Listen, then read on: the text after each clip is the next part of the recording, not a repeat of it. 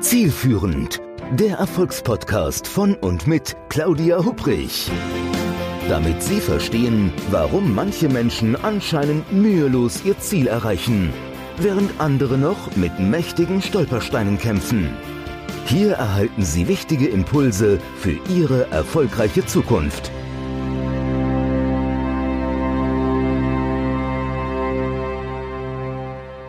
Ein herzliches Willkommen zu einer neuen Episode des Podcasts Success Journey, dem Podcast mit Tipps, wie Sie erfolgreich Ihre Ziele erreichen. Mein Name ist Claudia Hupprich und ich freue mich, dass Sie wieder mit dabei sind.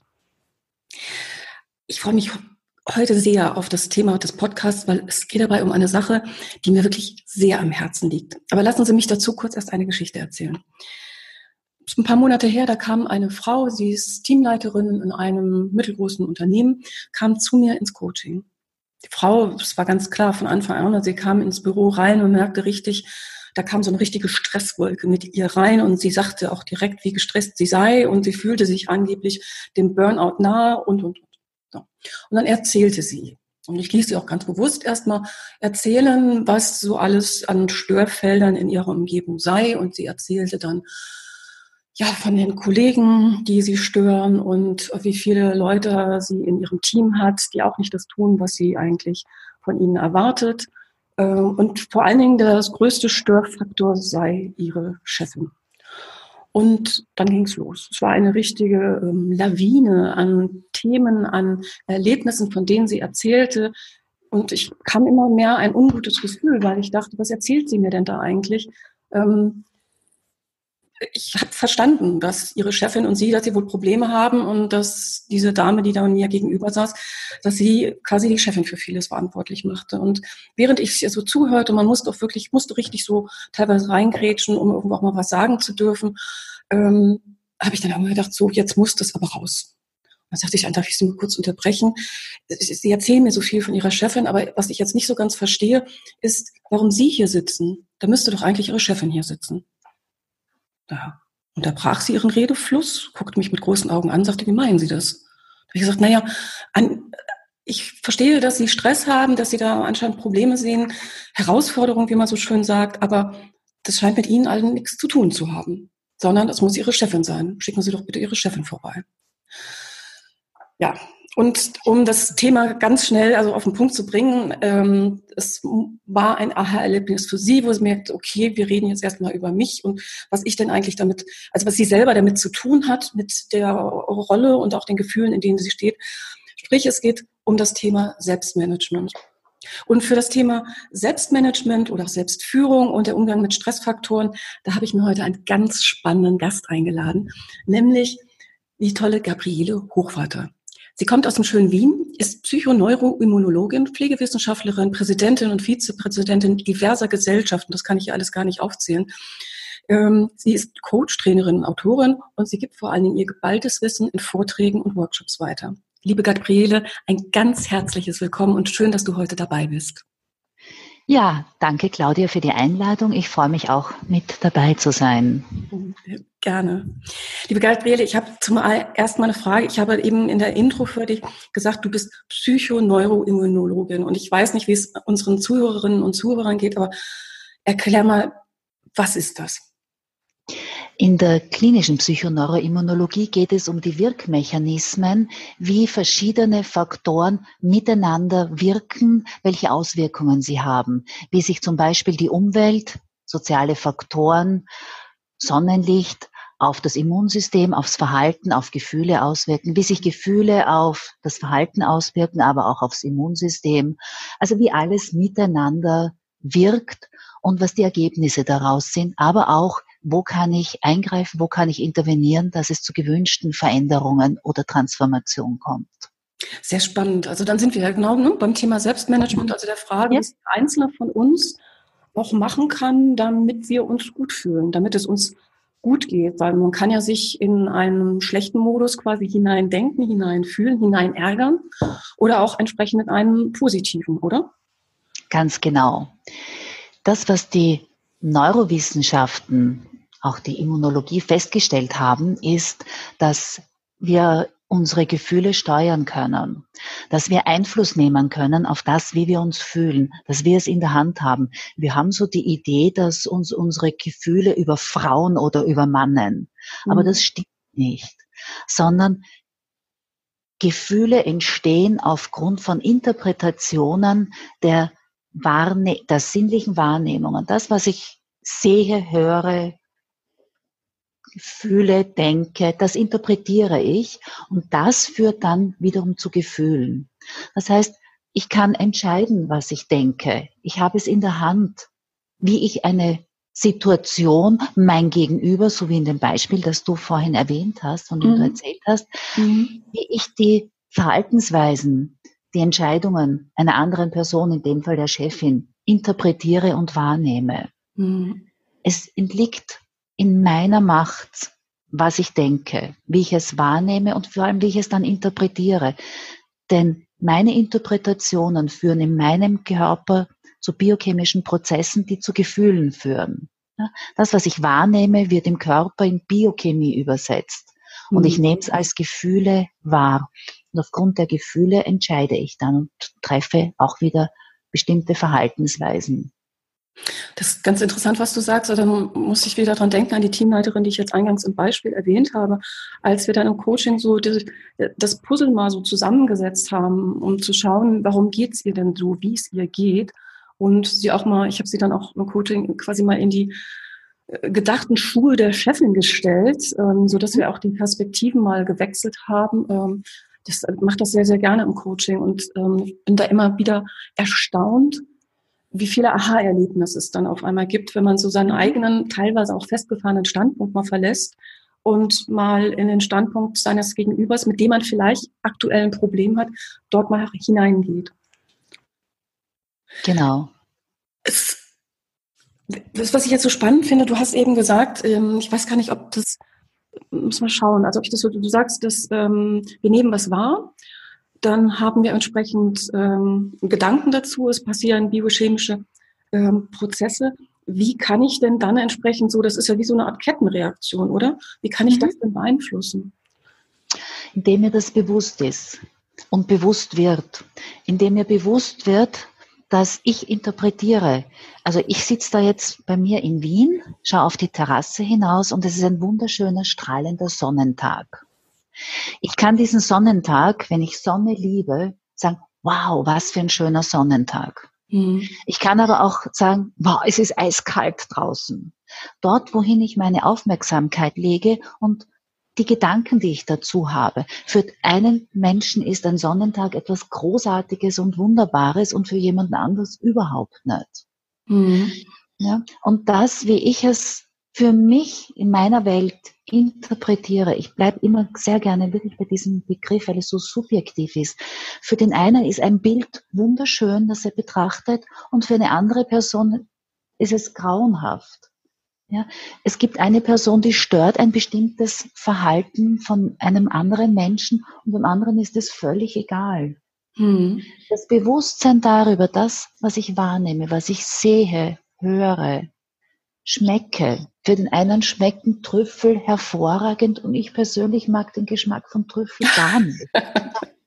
ja. also, was ist jetzt wahr? Das heißt, meine persönlichen Interpretationen und Interpretationen beruhen ja auf vergangenen Erfahrungen sehr oft. Ja, ja. Beruhen auf Kategorisierungen, die ich vorgenommen habe, auf Überzeugungen, die ich mir selbst gebildet habe oder die ich übernommen habe von den Eltern, aus der Peer Group, aus meinem sozialen Umfeld. Mhm. Was für eine Kultur großartig ist, ist in einer anderen Kultur vielleicht verboten.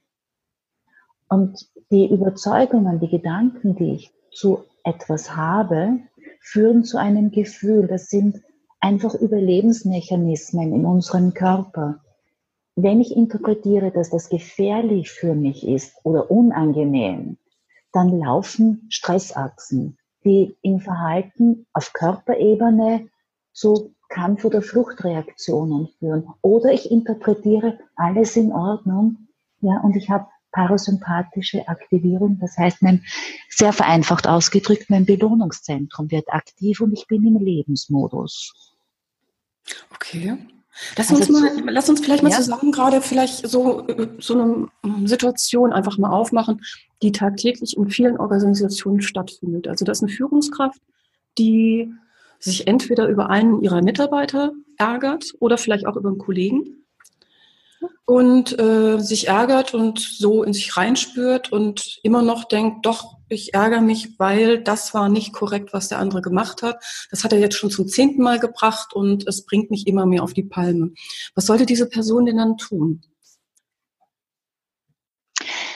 Ich nehme das ein ganz konkretes Beispiel aus meinem beruflichen Umfeld. Mhm. Ja? Mhm. Ein, der Inhaber einer großen Kanzlei ist bei den Mitarbeitern nicht gut angeschrieben. Der wird als unhöflich, unfreundlich wahrgenommen, in sich gekehrt und so weiter. Und in einem Gespräch mit ihm hat er dann gesagt, na, ich bin ja gar nicht unfreundlich, ja. Aber sobald ich die Kanzlei betrete, bin ich so konzentriert und fokussiert schon auf die Dinge, die da kommen. Er nimmt die Umgebung nicht wahr. Das heißt, in seinem Tunnelblick, in seiner Fokussierung und Konzentration, ja, nimmt er die Mitarbeiter nicht wahr. Ihm fällt gar nicht auf, dass er, wenn er reinkommt, vielleicht gar nicht grüßt, mhm. weil er schon mit dem, mit dem nächsten Ding, das auf ihn zukommen wird, befasst ist. Die vielleicht, weil es auch gar nicht für ihn wichtig ist, oder? Im Gegensatz zu dem Gegenüber. Genau, weil er was anderes im Kopf hat, andere Gedanken hat. Mhm. Die Mitarbeiterin, die aber auf Lob, Anerkennung, großen Wert legt, aus der Persönlichkeit dieser Person heraus, sie fühlt sich nicht gesehen, missachtet und find, ja. empfindet ihn als unhöflich und unfreundlich.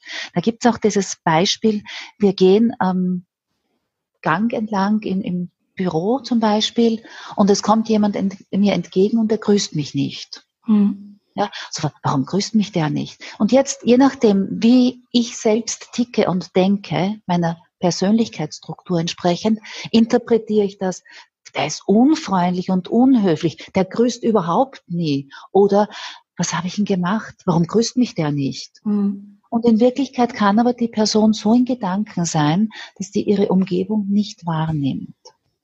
Ja, das heißt, was bedeutet das jetzt für mich zu erkennen, wenn mich etwas stört am anderen?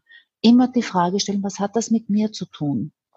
Was löst es in mir aus? Zum Beispiel, wenn ich mich ärgere. Das Gefühl von Ärger oder Wut, Zorn, ja, interpretiere ich das, was ich da im Außen wahrnehme, ist falsch für mich. Mhm. Ich fahre auf der Autobahn und es schneidet jemand rein. Ja, ärgere ich mich. Um Gottes Willen, was für eine Frechheit, wie rüppelhaft ist der, wie rücksichtslos. Ja? Wenn ich dir, und ich kann es nicht ändern. Ich sitze im Auto, rupf wie das Rumpelstilzchen herum, mhm. schimpf wie ein Rohrspatz auf Wienerisch und ärgere mich. Ich habe keinen Einfluss darauf, dass der andere sich anders verhält. Ich habe keinen Einfluss darauf, ob mich der andere grüßt oder nicht. Ja. Was ich aber machen kann, ich kann mit der Aufmerksamkeit zu mir zurückgehen und kann sagen, was ärgert mich da so? Was ist da falsch? Und wenn ich mit der Aufmerksamkeit wieder zu mir zurückgehe, sind meine Stressachsen ruhig. In der Sekunde ist mein Ärger weg, weil ich die Aufmerksamkeit nicht mehr am Objekt habe, nicht mehr am mhm. Außen bin, sondern wieder bei mir, kann Energie sammeln und kann sagen, okay, er grüßt nicht. Vielleicht ist er böse auf mich, vielleicht ja, hat er mich nicht wahrgenommen, vielleicht was auch immer. Ich finde für mich eine andere Interpretation. Ich reframe das, was ich wahrgenommen habe. Das Wort Ref Reframe, magst ja. du das kurz mal so erklären, was ja. das bedeutet? Reframen heißt, ich verändere es. Ich setze in einem anderen Bezugsrahmen, in einem anderen Kontext. Ich hm. interpretiere es anders, weil es völlig egal ist. Wenn ich wieder mit der Aufmerksamkeit wie bei mir bin, habe ich die Möglichkeit zu überlegen, was mache ich jetzt? Spreche ich den anderen darauf an? Ja, oder sage ich, das Verhalten passt nicht, ich will mit dieser Person keinen Kontakt mehr haben, oder, oder, oder. Ich gehe in die Selbstverantwortung und entscheide dann, was ich zukünftig anders machen werde. Denn zu erkennen, ich habe keinen Einfluss darauf, wie sich der andere verhält. Ich kann das bravste Kind sein, ich kann der tollste Mitarbeiter sein, ich kann die beste Führungskraft sein, die ich sein kann, Wie das beim anderen ankommt, das weiß ich nicht. Und darauf habe ich keinen Einfluss. Zu erkennen, keinen Einfluss zu haben, aber in die eigene Mächtigkeit gehen, Selbstermächtigung, mhm. ja, bringt mich wieder in meine Mitte und kostet mich auf Hirn- und zellulärer Ebene keine Energie, sondern gibt mir Energie. Ja, ich nenne das die Energieräuber, wenn ich so mit ja. der Aufmerksamkeit immer im Außen bin und kritisiere, was die anderen machen, ohne dass ich dann was verändere. Denn zu erkennen, ich habe es in der Hand, nur bei mir selbst kann ich die Veränderung stattfinden lassen. Absolut. Also ich glaube, das ist so meine Erfahrung, gerade wenn in so ähm, Teamentwicklungsworkshops zum Beispiel, aber auch in Coachings, dass wir Menschen ja oft dazu tendieren, mit so einer Art, ich sag mal, Brille durchs Leben zu laufen, mhm. die jetzt nicht unbedingt scharf oder unscharf gestellt ist, aber eine gewisse Farbe hat. Und wenn jemand dann eine andersfarbige Brille, also die Farbigkeit in Bezug mhm. auf die Gläser, anders hat, finde ich das so müßig, dass der eine dann sagt, das ist aber rot und der andere grün und ähm, also da sind so viele Erwartungshaltungen irgendwo, gerade in einer Organisation, Kollegen untereinander. Und die meisten, so meine Erfahrung, denken, sie haben Recht und die Welt, so mhm. Wie sie sehen, so ist sie. Und ähm, das macht so unheimlich viel kompliziert. Genau, ganz genau. Und zu erkennen, dass die Welt so ist, wie ich sie persönlich sehe und wahrnehme und interpretiere. Und der andere es eine andere Welt sieht, hm. zu erkennen, dass das, was wir als objektiv bezeichnen, nicht wirklich existiert, weil wir alles über unsere Brillen sehen, über unsere persönlichen Filter. Ob wir etwas sehen oder hören. Für den einen ist Heavy Metal Musik großartig und für den anderen, der rennt davon. Ja. Und was ist es jetzt? Ja, ja? es ist schwierig, denke ich natürlich dann, sich auch selbst einzugestehen, dass man nicht die Wahrheitsbrille auf der Nase hat, um bei der Metapher zu bleiben, sondern mhm. eben nur eine Perspektive ist. Denn ganz ehrlich, so unter uns, wir haben ja alle immer gerne recht, oder? Ja, und ich habe einen lieben Freund, der hat mir vor vielen, vielen Jahren gesagt, äh, Gabi, willst du Recht haben oder willst du eine gute Beziehung führen? Und da hat was in Bezug zu meinen Kindern. Ja, mhm. und es war, ja, ja, er hat recht. Also wo können wir uns annähern? Annähern in Beziehungen. Und am, mhm. in Organisationen leben wir Beziehungen. Ja? Absolut. Und was will am Ende des Tages jeder Mensch? Jeder Mensch will geliebt werden und will lieben. Mhm. Will gelobt werden, will gesehen werden in seiner mhm. Einzigartigkeit. Wertgeschätzt. Jeder auch, ne? einzelne, ne? wertgeschätzt, ganz genau. Das, das das muss ja nicht unbedingt immer eine Partnerschaft sein, aber auch, denke ich, in der Beziehung Nein. innerhalb einer Organisation. Ich muss kurz was erzählen, weil es kommt genau. mir gerade so, ja. dieses Bild kommt mir gerade wieder hoch. Es ist ein paar Monate her. Da war ich Teil, also war ich ähm, in einem Meeting gewesen bei einem Kunden und es waren Vertreter von verschiedenen Organisationen da und es ging so um Change Management Themen und ich hatte irgendwann das Gefühl, als wenn alle so, die am Tisch waren, denen waren quasi die eigenen Glaubenssätze, also jetzt nicht im religiösen mhm. Hinsicht, sondern über das, was sie jeweils ja. über die anderen Abteilungen glauben oder zu glauben denken, dass man das richtig, wie so auf so einer, wie heißt das, wie, wie so einer Leuchtschrift irgendwie lesen konnte. Ja, also der eine, der dann irgendwie gesagt hat, oh Gott, der, also der hat es nicht gesagt, aber es war zwischen den Zeilen war es schon erkenntlich, beziehungsweise auch von der Mimik Gestik, sowas wie, oh Gott, der Schmidt wieder aus dem Innendienst, mhm. der hat überhaupt keine Ahnung, wie, wie, wie es im Außendienst beim Kunden läuft. Oder der genau. Nächste, der dann irgendwie sowas sagt wie, naja, so eine, also immer nicht so krass formuliert, wie ich es jetzt mache, aber immer noch so zwischendrin sowas wie, ja Mensch, so eine weltfremde Idee, die kann nur aus dem Marketing kommen. Oder ja, da kommt wieder der aus der IT her, der soll jetzt erstmal gucken, dass er das ERP-System zum Laufen bringt. Also ja. jeder kam in die, saß in diesem Meeting und ich hatte den Eindruck innerhalb von einer Viertelstunde gewonnen, wir konnten gar nicht irgendwo ähm, effizient und effektiv arbeiten, weil jeder nur an seiner Position hing und die hatte eigentlich so gesehen gar nichts mit dem Thema zu tun.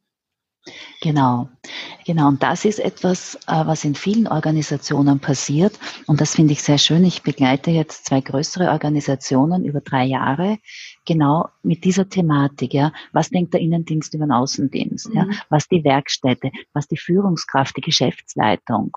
Ja, die immer wieder alle an einen Tisch holen und diesen Prozess begleiten, dieses, diesen Kulturwandel stattfinden lassen, nämlich was die Beliefs, die Überzeugungen betrifft. Ja. Was denkt der Innendienst über den Außendienst, über die Werkstätte und so weiter. Ja. Und das ist total spannend, denn es sind Überzeugungen und wenn ich es runterbreche, sind es nichts anderes als Gedanken.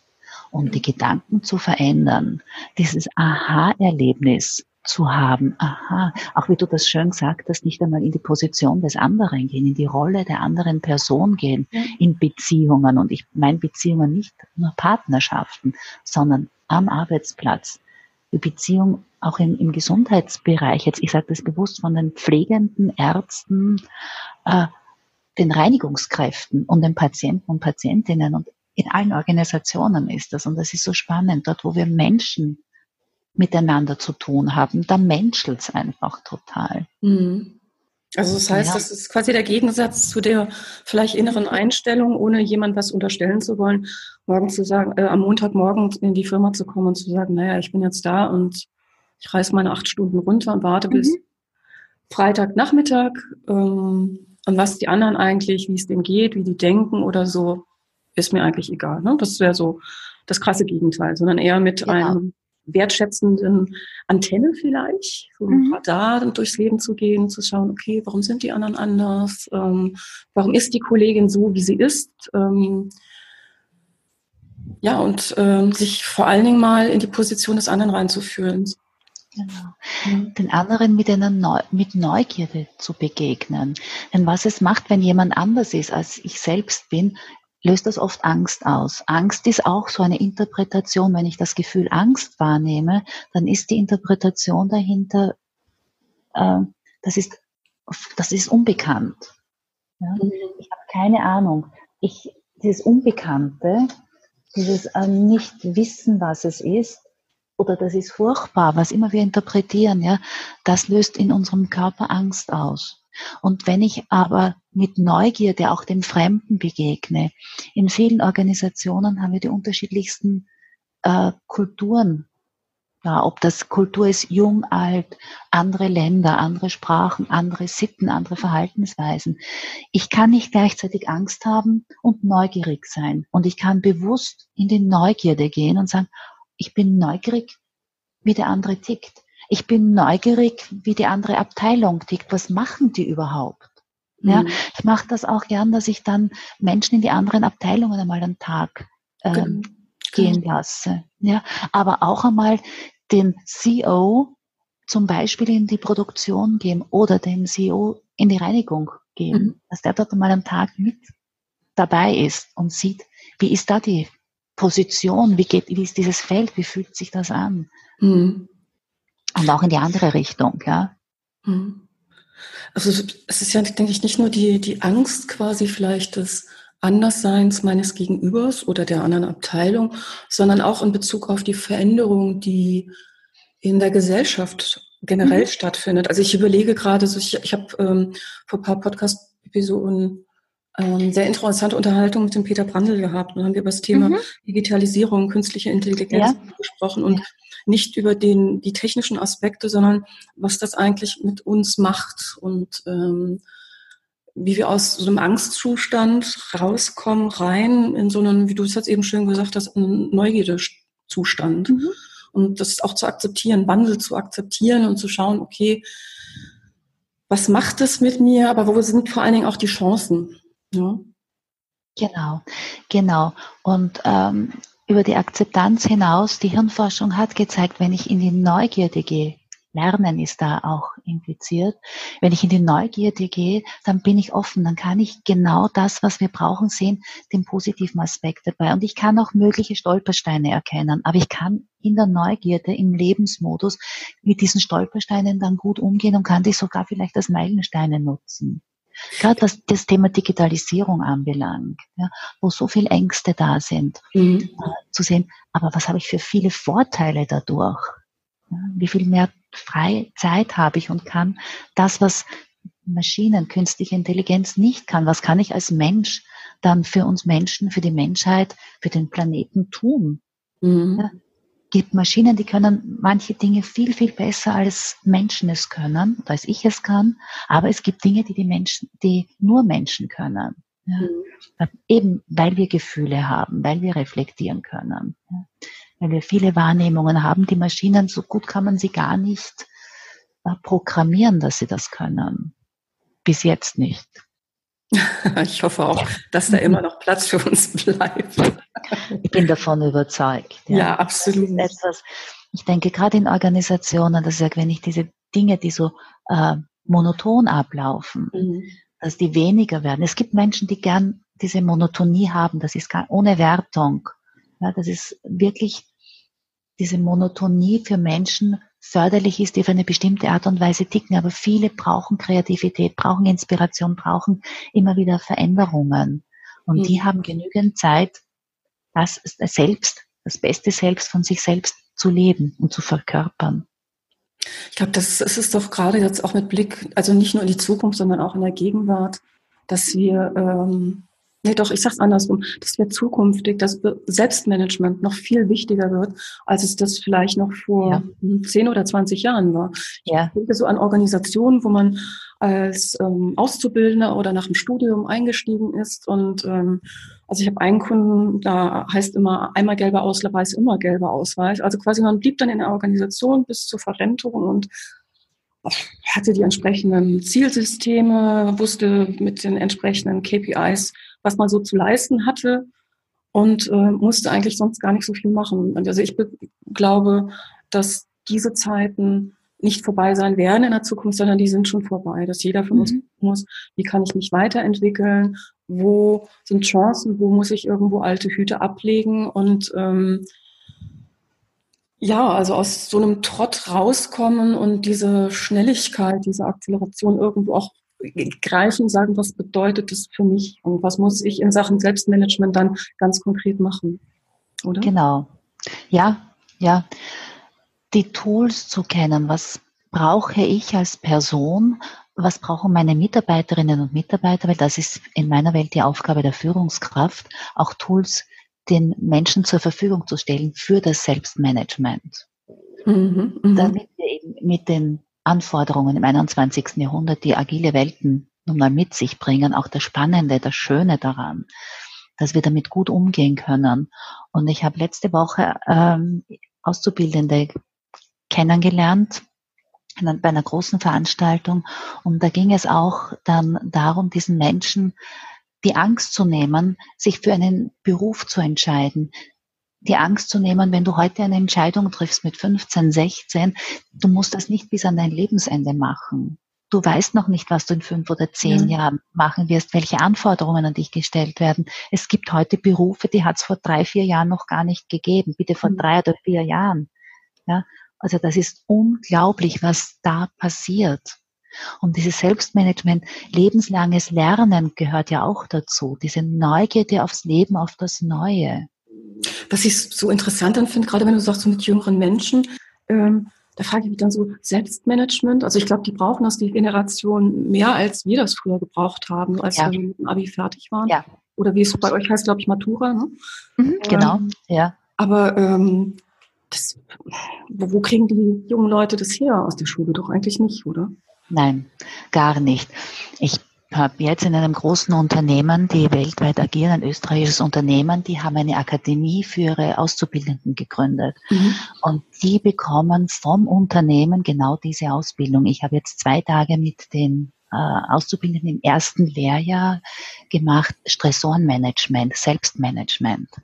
Die bekommen aber auch andere zusätzliche Tools in der Hand und das wird jedes Jahr in den drei Lehrjahren gemacht. Mhm. Da bildet dieses Unternehmen schon die, ich sage mal, auch Führungskräfte für die Zukunft aus. Ja, die Auszubildenden dort sind nicht nur gleich nach, dem, nach der Grundschule, sondern auch nach, dem, ähm, nach der Matura oder manche haben auch studiert, die dann noch einmal einen Lehrberuf mhm. in dieser großen Organisation machen. Ja. Also das ist großartig. Ja, die jungen Menschen brauchen das viel mehr, als unsere Generation das gebraucht hat. So, Weil, ja. Ja, bitte. Weil einfach die Zeit schnelllebiger ist, die Veränderungen so grandios sind, aber in einem Affentempo, wo manche atemlos werden. Also ich sage immer, das ist sportlich wirklich wertvoll, damit zu halten. Marathon ist ein Kinderspiel dagegen. Ja. Du, wenn, wenn du jetzt so um, uns, also den Zuhörerinnen und Zuhörern so einen Impuls mitgeben könntest, ähm, vielleicht für die, die nicht 15 sind, sondern auch für die gerne auch, auch für die anderen, ähm, was wäre das denn? Bleib neugierig, ja, geh so oft wie möglich in die Neugierde. Interessier dich für den anderen, aber interessier dich auch für dich und deine Gefühle und werde dir bewusst, dass du über deine Gedanken deine Gefühle steuern kannst und dass du allein entscheiden kannst, wie du dich fühlst und wie es dir geht, wenn du Verantwortung für dich selbst übernimmst. Ist das vielleicht Übungssache? Ja, absolut. Das ist wie Muskeltraining, wie Bizepstraining. Wenn ich einmal eine Handel hebe, dann werde ich nicht einen Bizeps bekommen wie ein Weltmeister, sondern das braucht viele, viele Wiederholungen. Ich nenne das auch immer Ehrenrunden drehen, weil man manches Mal dann auch wieder im Alten ist, in die Opferrolle geht, was die Gedanken anbelangt. Ja, und das darf auch sein und das ist auch okay. Wichtig in meiner Welt ist, dass es einem bewusst ist, okay, jetzt bin ich wieder im alten Muster, bin in der Opferrolle und bin jetzt einfach furchtbar arm und ärgere mich. Aber es ist ein lustvolles Ärgern dann, es ist ein bewusstes Ärgern, das ist mhm. ganz eine andere Qualität. Also diese Erfahrung einmal zu machen, ja, ist sensationell. Und ja, und es erfordert Training, ja, Übung. Und mit dem Training könnte man ja, das ist jetzt so ein bisschen Appell an alle Zuhörerinnen und Zuhörer, da könnte man ja gleich jetzt anfangen. Also wenn der Podcast rum ist, oder? In der Sekunde. Sofort. also das heißt, das ist dann die Aufforderung, loszulegen, zu üben und vor allen Dingen dran zu bleiben. Ganz genau. Super. Gabriele, lass uns das doch als so eine Art Schlussimpuls äh, vielleicht setzen heute. Ich hätte jetzt gerne noch viel länger mit dir drüber geredet, aber die Zeit ist auch so wieder um. Eine Frage noch an dich, wenn man über dich mehr erfahren möchte oder dich kontaktieren möchte. Wie macht man das am besten? Irgendwie über Social Media oder? Ja, also geht über Facebook, also geht über sämtliche Social Media am besten, aber über meine Webseite gabriele-m-hochwarter.com. Mhm. Und da gibt's alle Kontaktmöglichkeiten. Telefonnummer, Mail, das ist am einfachsten. Ich beantworte auch gern sämtliche Fragen oder es sind viele ähm, Dinge stehen auch in meinem Buch, das ich geschrieben habe über Säbelzahntiger, Sex und Energieräuber, der Weg zur besten Version von dir. Das ist ja ein spannender Titel. Das macht auch neugierig. Ist natürlich ähm, erhältlich in der Buchhandlung des Vertrauens oder bei Amazon. Ganz genau. Ja, also überall gibt's als Hardcover, Softcover und als E-Book. Alles klar, super. Gut, liebe Gabriele, dann danke ich dir ganz herzlich, dass du heute hier dabei warst. Und ich wünsche dir ganz viel Erfolg mit deinem Buch, mit den Vorträgen, den Workshops. Und äh, das ist wirklich ein Thema, denke ich, was wir alle in der Zukunft auch noch sehr viel mehr brauchen werden. Ja, Claudia, vielen herzlichen Dank für die Einladung. Es hat mir total viel Spaß und Freude gemacht. Und ja, ich hoffe, wir hören einander wieder. Ganz bestimmt. Und vielleicht, du hast gesagt ja eben, dass im schönen Wien die Sonne scheint. Das tut's leider hier im Rhein-Main-Gebiet nicht. Schickt doch ein bisschen Sonne vorbei. Ich werde euch ganz viel Sonnenstrahlen schicken. Super, danke. Alles Liebe. Alles Tschüss. Liebe. Tschüss. Ja, und dann möchte ich mich gerne für heute auch von Ihnen verabschieden. Ich hoffe, Ihnen hat diese Podcast-Episode wieder gefallen. Wenn ja, Sie wissen ja schon. Also ich würde mich natürlich über eine positive Bewertung auch im entsprechenden Podcast-Portal äh, freuen. Oder Sie erzählen es. Kollegen, Freunden oder so. Umso mehr Menschen den Podcast lauschen, umso besser wäre das natürlich. Ich freue mich, wenn Sie bei der nächsten Episode wieder mit dabei sind. Und ich wünsche Ihnen bis dahin eine gute, erfolgreiche Zeit. Machen Sie es gut. Ihre Claudia Hubrich. Zielführend, der Erfolgspodcast von und mit Claudia Hubrich. Claudia Hubrich ist Managementberaterin, Business Coach und Managing Partner von Consulting at Work.